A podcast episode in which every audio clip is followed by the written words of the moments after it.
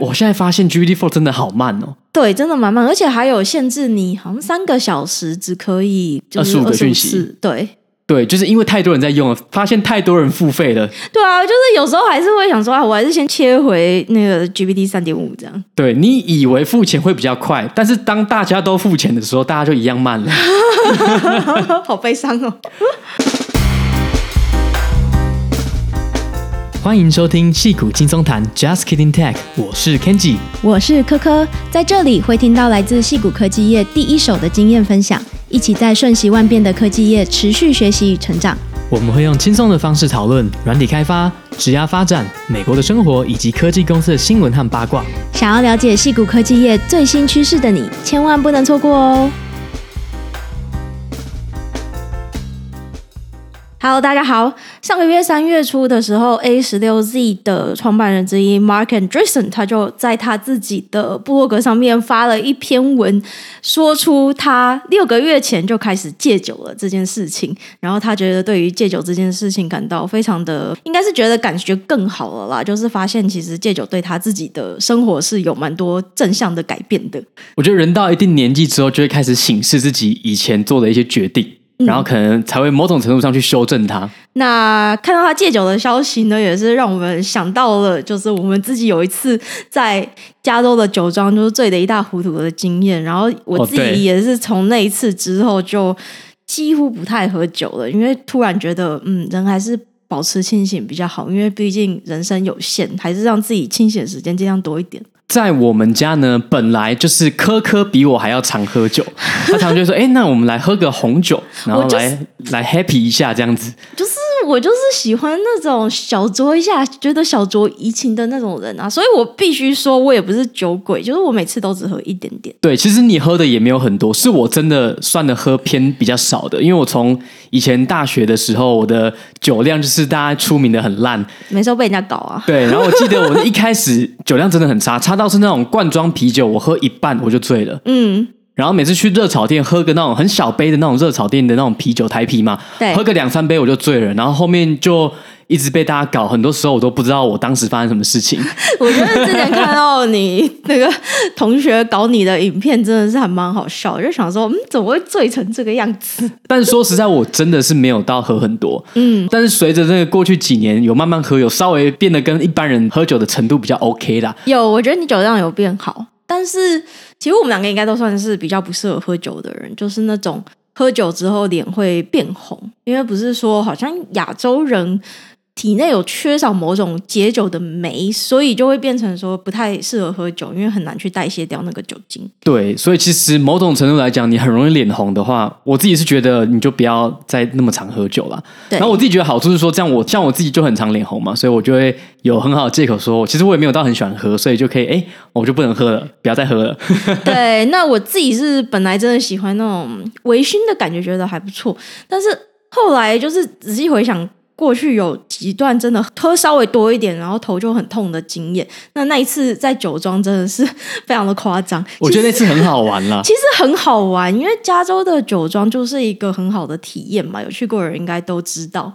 那我们去的那个酒庄呢，它就是有一个那种 food pairing，它基本上就是一个套餐，那就是弄得很高级啊，很像那种 fine dining 的感觉。那就是可能上了三道菜，它就会配三道酒帮你选好的，然后那个这个侍酒师就会跟你介绍说，哦，这个酒是什么什么几年份呢？哪一种品种啊？然后配这个菜是怎么样？你怎么样享用会是最好的味道？对，我记得那一天，因为更尴尬的是，我们那天是空腹直接去。哦，对，因为我们又睡到中午，对，然后就直接去酒庄，大概十一点之类，我们可能十一点多就到酒庄。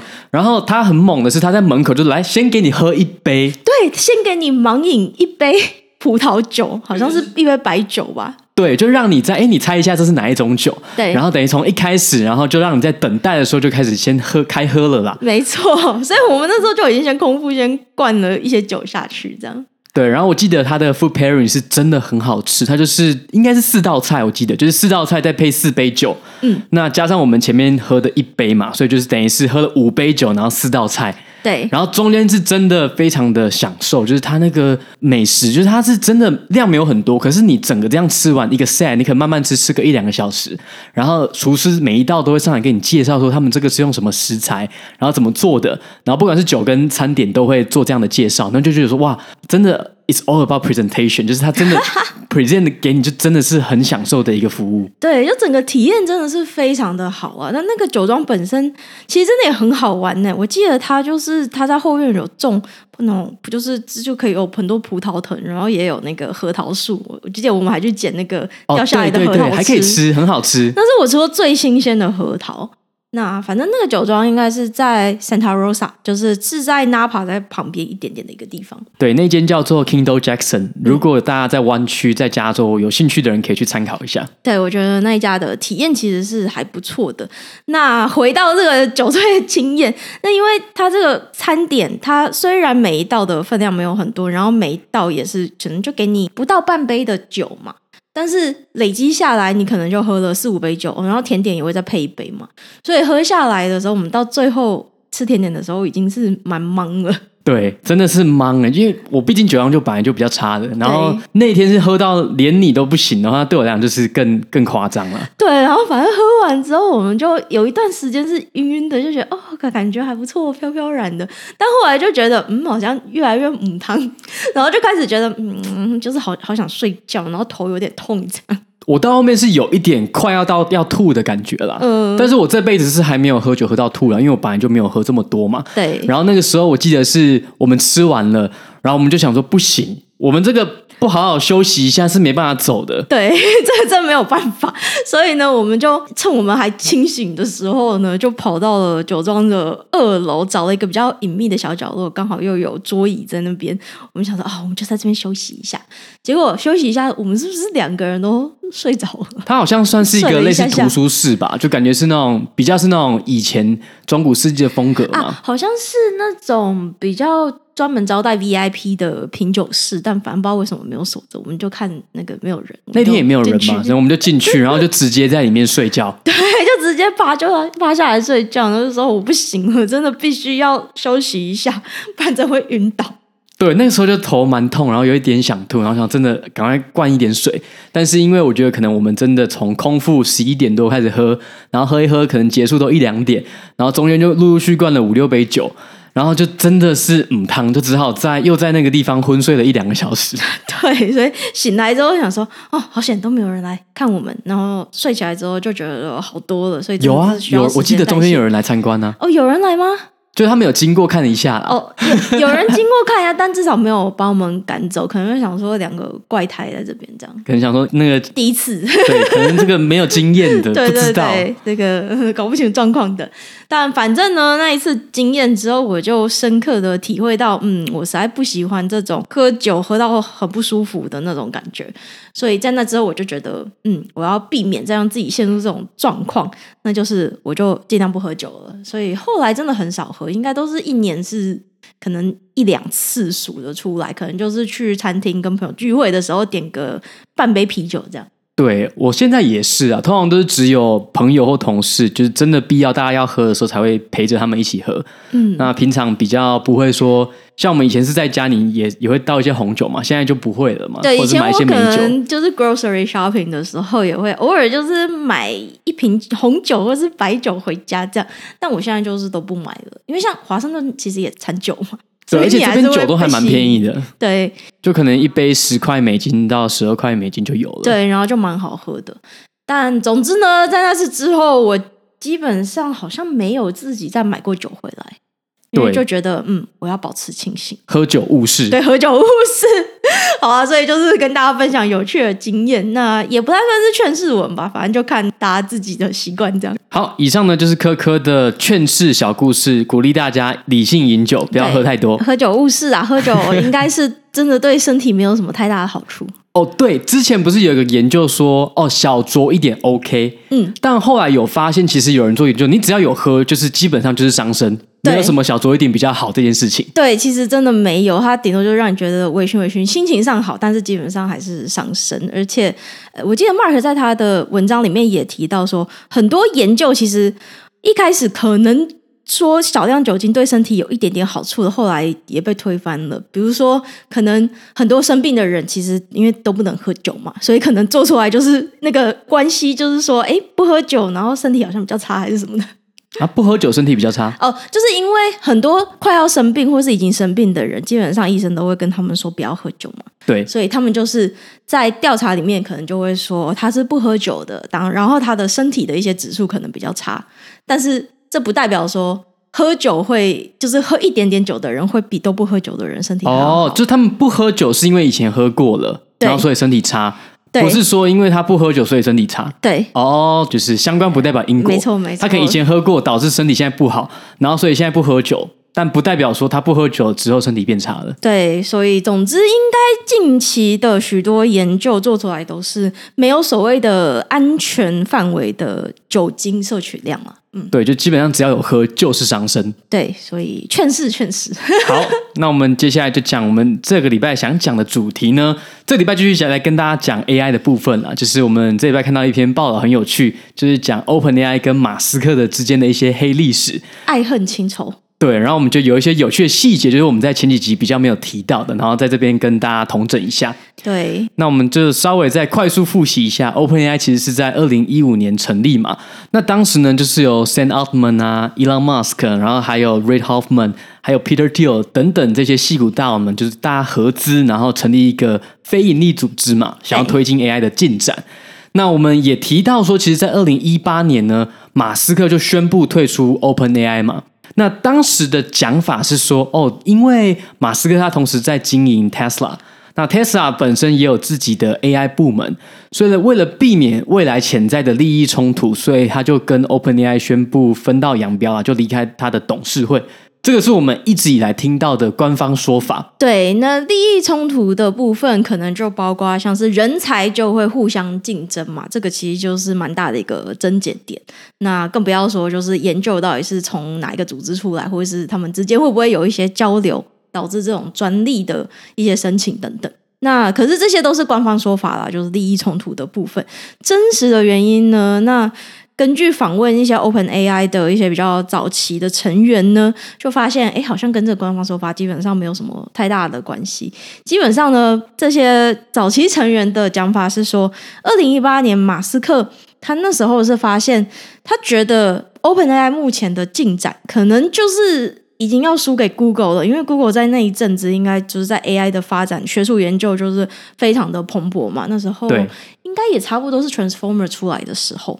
那反正那个时候呢，马斯克就觉得已经快要被 Google 打趴了，所以必须要由他来接管，全面接管 OpenAI 的进展。对，他觉得说，你们这个进展太慢了，我们可能赶不上 Google，因为他们本来的愿景就是说想要成立一个非营利组织嘛，然后不要有任何的企业直接主导，然后让他们能够跟这些大的科技巨头，比如说像 Google，然后能够匹敌嘛。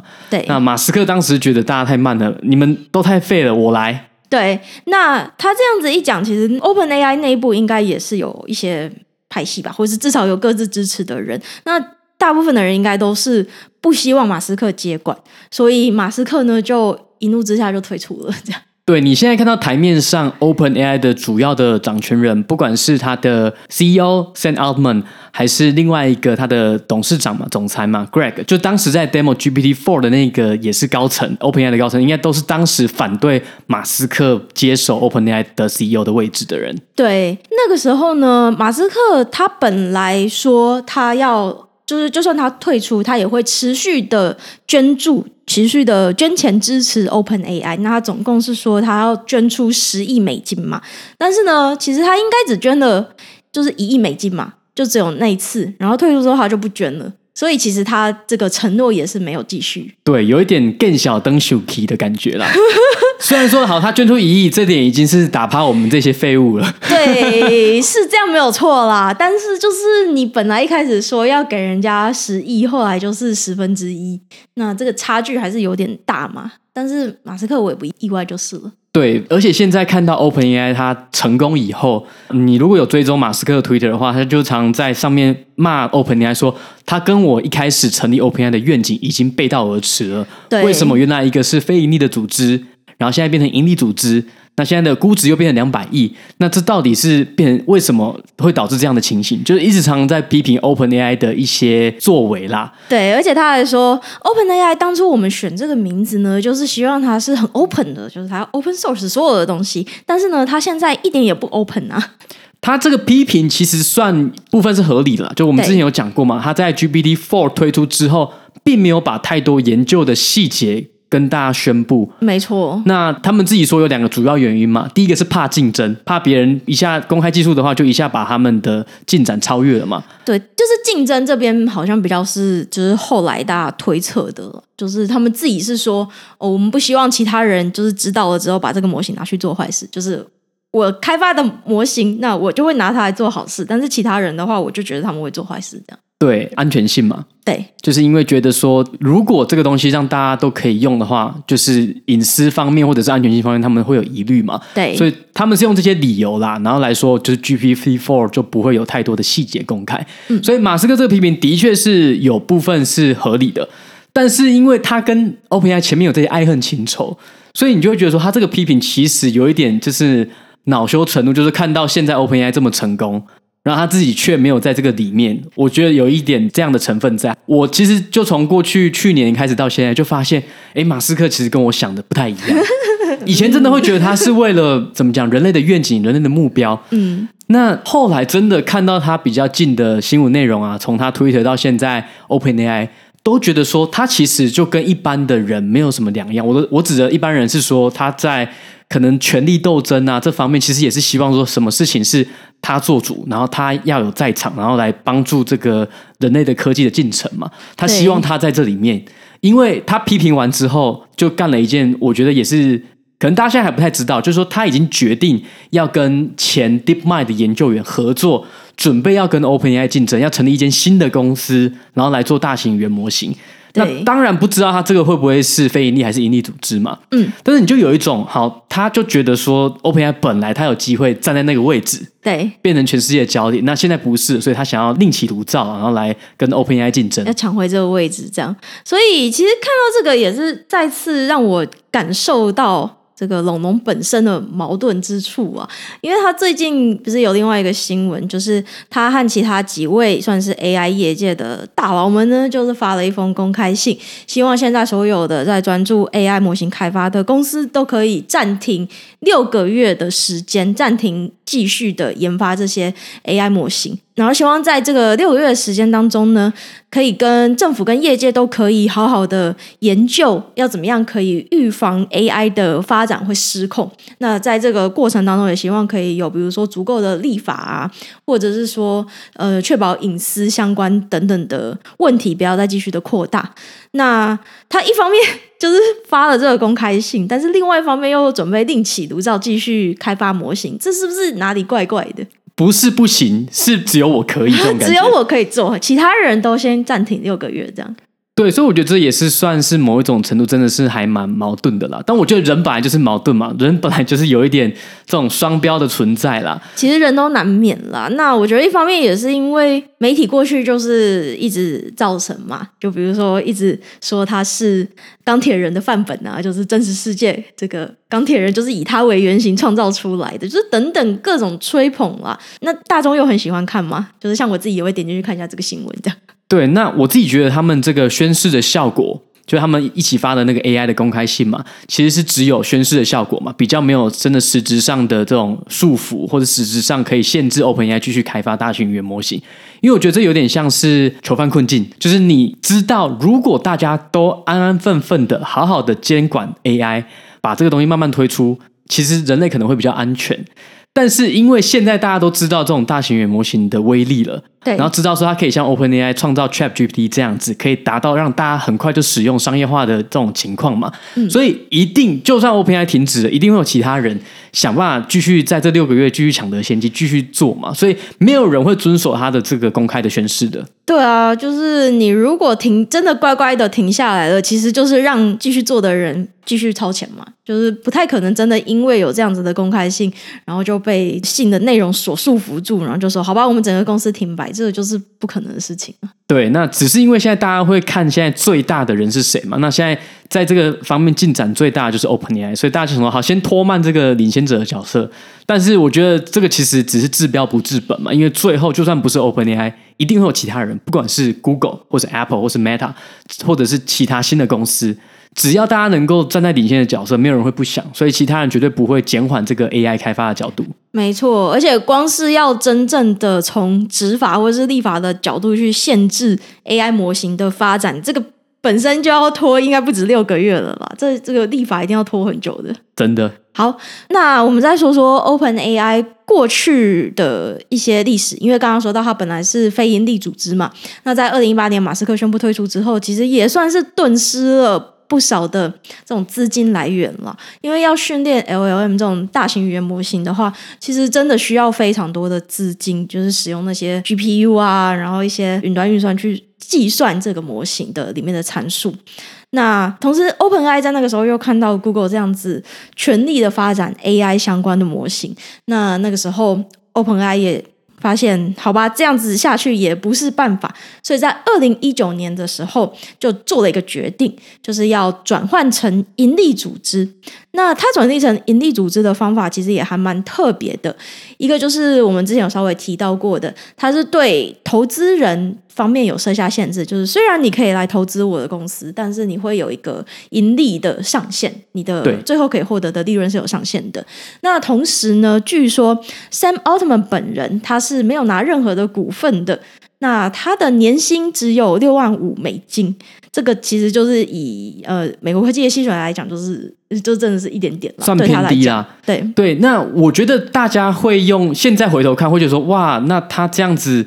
就是什么好有很大的愿景，就是他因为他觉得自己够有钱了嘛，因为他之前在 YC 也赚很多了。对啊，他那个时候就是大家不要忘了，已经是算是 YC 的 CEO 了。对，所以大家现在回头看会说，哇，他真的是蛮无私的啦，不用让自己赚这个钱。可是大家要记得，当时他们在有这个协议的时候，其实当时 OpenAI 是没有像现在这么有名的。对。然后其实当时因为这样子，因为他没有拿任何股份，所以在募资的时候反而有一些投资人因此却步。就说，哎，你身为公司的 CEO，主要在营运的人，结果你不拿股份，是不是你不信任这间公司？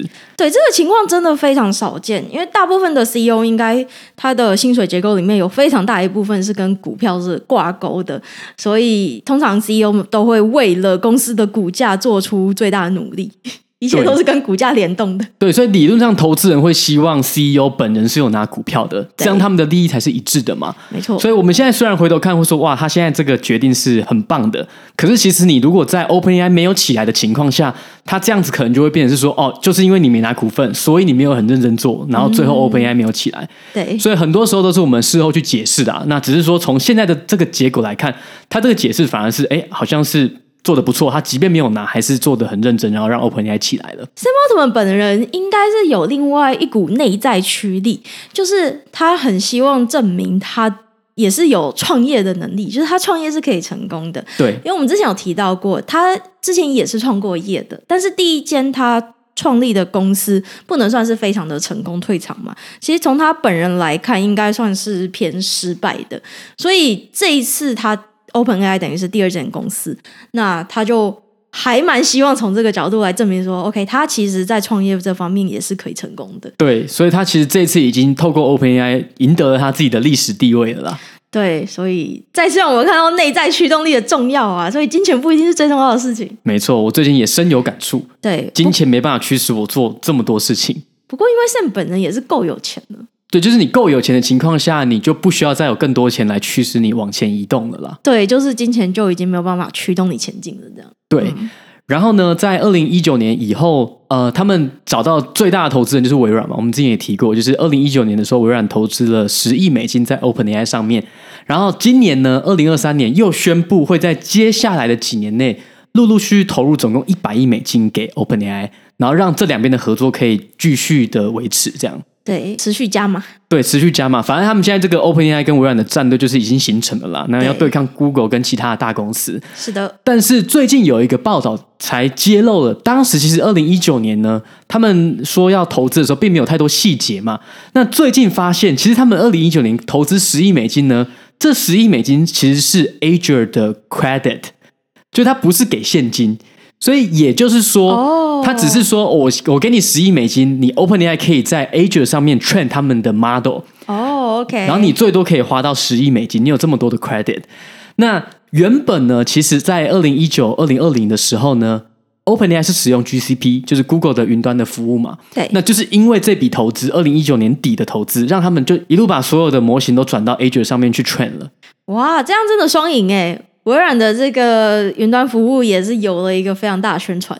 对，我觉得这样 Azure 真的是对他们来讲是还蛮好的一个 deal 啊，就变你不用真的投钱，可是你又让他们在上面 train 你的 model，然后你提供这样的服务，然后你最后又可以得到独家先使用 GPT three、GPT four 的这个权利。对，就表示他们不用真的花到那么多那么多的钱嘛。对，所以真的是双赢。没错。然后目前 OpenAI 预计在今年二零二三年的营收会是两亿美金，然后明年二零二四年会到十亿美金。也就是说，他们其实开始可以为他们的投资人赚进大把大把的钞票了嘛？哎，真的耶，已经有在盈利了。对，因为真的过去几个月，因为 GPT Four 的关系，所以很多人可能就是买了 ChatGPT Plus 嘛，所以这个是他们，我自己也是嘛。对啊，我们也刷下去了。对，我现在发现 GPT Four 真的好慢哦。对，真的蛮慢，而且还有限制，你好像三个小时只可以二十五个讯息。对。对，就是因为太多人在用了，发现太多人付费了。对啊，就是有时候还是会想说，啊，我还是先切回那个 GPT 三点五这样。对，你以为付钱会比较快，但是当大家都付钱的时候，大家就一样慢了。好悲伤哦。对，然后这边再来稍微细讲一下，他们这个 OpenAI 所谓的有上限的分润机制是怎么样嘛？就是他如果有任何的营收的话，有净利的产生，会先给早期的第一批的投资人。然后再来呢，有剩余的钱呢，微软呢可以拿这些剩余的盈利的百分之七十五，一直到符合到他们投资的本金嘛。比如说他们二零一九年投资了十亿美金，对，那 OpenAI 就一直赚钱，赚到微软拿这个七十五 percent 拿到十亿美金为止。OK，那接着呢就会降到微软会拿剩下净利的四十九趴，然后拿到一个上限啊，这个上限这个数字是没有公布的，但是总之就是。如果他们一直赚钱，一直赚，一直赚的话，微软到最后会拿到一定程度的分润，然后就不会再拿到任何钱了。对，就是有上限的这个分润机制就是这样子进行。先确定你会回本，然后接下来你赚多少钱就是有一个上限嘛。对，那其实 Sam Altman 呢，在最近的访问也谈到他关于很多 AGI 的想象嘛，然后也谈到说，如果真的他们的这个 model 成功的话。对他来讲，就很像按一个按钮，然后就一直印钞一样。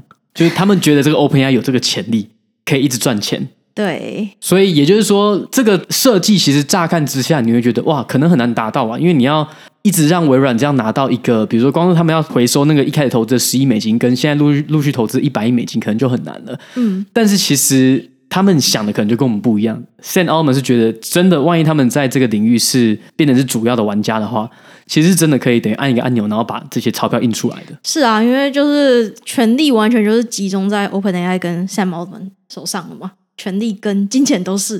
其实某种程度上也算是有点独裁了。对，某种程度是有点独裁，但是就变成是大家对他们的信任有多少？我觉得这是接下来要持续关注的，因为一个新的东西。一开始有一些突破，然后现在大家都是在一个很乐观的情况下嘛。嗯，你还记得一开始 Facebook 出来的时候，他们的形象多好？但是等它变成一个科技巨头的时候，就开始要处理各式各样的公关危机、公关的问题了。嗯，对，对，所以我们就可以从历史的教训，就是 Facebook Meta，其实在以前刚开始出来的时候，大家都是一片看好，然后一片很乐观。那大到一定程度的时候，你就开始要处理这些社会问题、社会议题嘛。那我觉得现在 AI 也是一样，AI 其实也刚起步而已，所以 OpenAI 在这边是占到先机。但是它万一变成是你今天服务的人是基本上百分之九十的人类的时候，你要处理各式各样的问题，那你说不定没有处理好，你就会得到像 Meta 一样的负评。嗯，所以某种程度来说也。不用那么担心的原因是，大家已经算是有一些前车之鉴了。虽然说到底有没有从历史学到教训是另外一回事，因为常常说人类学不会学不会教训嘛。但是至少现在是已经有一些先例了。那因为 ChatGPT 对这个全球啊，对社会的影响，大家都已经看到了嘛。媒体报成这样，其实大家多少都已经听到过了。所以要求 OpenAI 负起这种社会责任的声音，应该也是。会越来越大，就大家会持续的关注这个议题了。那就希望这样子的一种关注的力量是可以去平衡一下 OpenAI 现在是一个算是独占寡占的一个现象。对，然后这边我其实想要提一下，我觉得微软呢，其实虽然说我们呃过去这几集讲了蛮多 AI 的嘛，但是我觉得微软它的 AI 的策略真的是有点被低估了啦。就其实，我觉得他能够在二零一九年就决定要跟这个 OpenAI 合作，这一点算是蛮独到的。我觉得不得不归功于 Satya 跟他们的 CTO，就是 Kevin。他们其实，在蛮早的时候，就在微软，他们内部就已经拟定了一些 AI 的策略嘛。那现在这个策略已经也是公开，叫做 AI at Scale。那他们其实不止跟 OpenAI 合作，因为像他们在去年年底。也跟 NVIDIA 合作，就宣布说他们的 Azure 要跟 NVIDIA 的 GPU 合作嘛，因为他们接下来预期会有超级多的 AI 的运算，然后发生在 Azure 上面，所以他们需要建立 AI 的超级电脑，然后利用很多的 GPU，然后达到这样的运算。所以他们这样的布局呢，就变成是等于更加深了他们这整个 AI 的平台、AI 的生态系嘛。因为虽然说现在同一时间他们呃是使用 OpenAI 的 API，对不对？然后他们自己也有产品嘛，比如说我们之前提到的 Office 三六 Copilot。但是今天不管今天未来有谁，假设有其他的玩家想要开发 AI 相关的应用，他们可能也会利用 Azure，也会利用 OpenAI 的 API。那最后受惠的都是他们底下的这些运算的服务嘛。所以就算今天微软的 Copilot 可能不是大家最常用的，也会有其他 AI 的应用。只要 AI 是一个趋势的话，他们在底下 Azure 就可以赚很多的钱。嗯，所以真的是蛮早就开始布局的耶。其实 Satya 他在当 CEO 之前就是在云端运算的部门嘛，所以应该他算是在这这领域已经算是累积了蛮久的一些经验了。然后加上 AI，因为这一直以来都是微软其实很想要攻下的一个领域。自从发现，在那个手机运算方面已经失利之后，其实就一直想要另起炉灶，希望可以就是再度抢回一个科技巨头的地位。所以，Satya 这个这几年的策略看起来真的是蛮成功的。而且，其实像我们刚刚讲的这些年份，感觉好像很久以前，但实际上其实没有很久以前，其实就是大概三年前的事情嘛。疫情刚爆发的时候，但是其实他们持续的有在就是做这些事情。对，所以你会发现呢，我们从手机的运算平台。然后大家本来在预测下一个运算平台在哪嘛？那至少 Meta 它是预测会在元宇宙，或者在 VR AR 的头戴装置上面。但是 Satya 的预测是会在 AI 上面。对，所以目前以这个方向来看，就是 Satya 是赌对了，他们赌对了这个 AI，觉得有机会是未来几年内的运算会发生的地方。然后像 Apple 呢，他们也要提供他们的头戴的装置嘛，所以他们可能本来也是预期有一些运送会发生在这些 AR、VR 上面。那从目前的角度上来看，微软是领先的啦，他赌对了。然后 Google 看起来。他们目以他们目前看到的东西，的确那些品质跟水准是不如 OpenAI 的 ChatGPT 啊，然后也不如他们的这些 Bing Copilot 整合的好啦。对，但也不能太小看他们，说不定真的就跳起舞来也是很精彩的。对，但是我觉得当你处在一个追赶者的时候，你从领先变落后，然后要再马上追赶。这件事情是相对困难的啦，确实确实，因为你从目前微软的这几个月的行动来看，就是发现每一步都是策划好的。那如果你已经本来有一些一两年的时间准备的话，你现在就只是照表操课嘛，你你把之前的策略拟定好，现在就是执行嘛。对。但是 Google 这方面比较不一样，他们算是被吓到嘛，突然发现，哎，我们的搜寻慢慢的在掉了，可能会被 ChatGPT 这种方式取代，那他们要马上拟定策略，然后马上执行。这种时候，就我觉得有机会会很容易做出错误的决定啊。对，这真的蛮难的，因为如果已经家里有一些地方失火了，你会想要先去救火，而不是可以坐下来好好的思考接下来的，比如说十年大计，这就比较困难了，没有办法看那么长远。对，因为我最近也看了 Bill Gates 他的访问嘛，那他就有提到像。OpenAI Sam Altman 他们在一年前一两年前就已经去 Bill Gates 家跟他讲 GPT three GPT four 是长什么样子。对，其实就发现他们很早就已经在计划这些事情，对，然后在他们的私人聚会上都已经聊好了。对，然后就问 Bill Gates 说：“哎，有什么可以改进的？”然后 Bill Gates 就说：“那时候好像是 GPT three 吧。”然后他就说：“哦，你可以给他想办法尝试解一些生物学的问题，可能高中生物的问题，或者是大学生物的问题，因为他觉得这个算是一个蛮有鉴别度。”去鉴别说你能不能解决一些比较复杂、有一些 reasoning 的问题。对。然后 Bill Gates 说他给这个建议的时候，本来想说，哦，这可能要至至少做个两三年才有结果嘛。没想到过了几个月，Sam Altman 他们就带了新的 model 来，然后再请 Bill Gates 看一下。然后那个好像是去年的事情吧，哈，就是去一年前，他们就给 Bill Gates 看 GPT Four。然后 Bill Gates 就觉得哇，这真的是进展的比他想象中的还要快。确实，诶，其实你这样一讲，我也想起来，前一阵子也是看到一篇微软发的研究，就说到现在 GPT Four 呢，其实开始有展现出一些所谓的 Artificial General Intelligence，就是它已经不只是就是比较笨的 AI，它是一个更为通用的人工智慧，可以从人类的角度去，或者说模拟人类的角度去。解决问题，那这个其实就是跟以前的 AI，比如说就是纯粹的下棋，其实也不能说纯粹的下棋啊，下棋也是蛮难的一个问题，但是也算是已经被破解了嘛。但是相对于那样子的 AI，其实这种通用的人工智慧是更为困难的，因为它需要把一些人类先辈的一些知识，或者是说心理的一些活动的一些状况也模拟进去。那现在 GPT Four 已经。好像有一点展现了这样子的一个能力，因为从他可以解答的一些问题来看，那这些是过去的 AI 没有办法解答的。对，那我相信科科讲到这里，又有人说，那完蛋了，我们是要被 AI 取代了。对，我其实最近的想法就是说，其实呢，很多事情就真的不会往呃这么极端的方式啊。我相信就是会跟我们之前一再提到的一样，会用 AI 的人就可以让自己的效率啊跟生产力最大化。然后比较不会用的人呢，可能就默默的在这些行业中被淘汰了啦。但是我觉得我们节目就希望不要制造这种 FOMO，但是就是希望大家知道，哎，可以理解一下这个技术在干嘛，然后可以自己去实际运用看看，然后我们就会。带来这个业界的第一手的消息跟大家分享看看。嗯，而且也不要忘了，有很多新的工作也会因应这些新的技术而产生。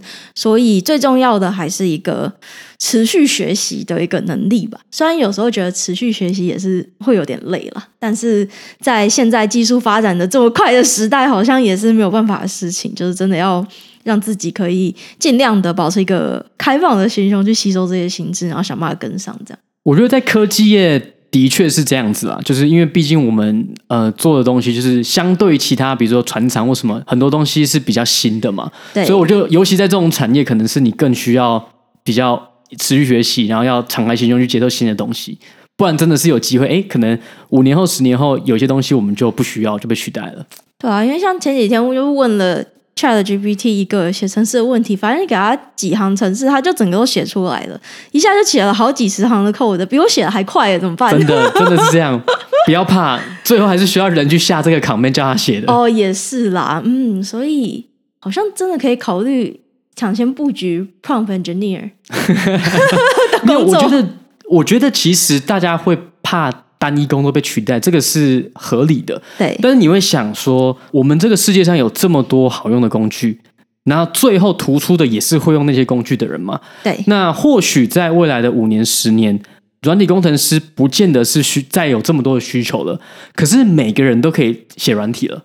你可能今天本来是一个老板，你可能本来要 hire 一百个 engineer，你可能现在只要 hire 五个人，然后你们一个很小的公司就可以有创造出很大的价值。嗯，所以。重点还是在说，大家会不会使用这样的技术？那它说不定可以让以前不会写程式的人也可以写程式。那现在重点就不在于写程式，重点是在于谁能够创造产品，然后做出更好的服务给一般的人嘛。嗯，对，所以就让我们继续看下去吧。好，那我们这一拜就先聊到这边，我们下周见喽，拜拜，拜拜。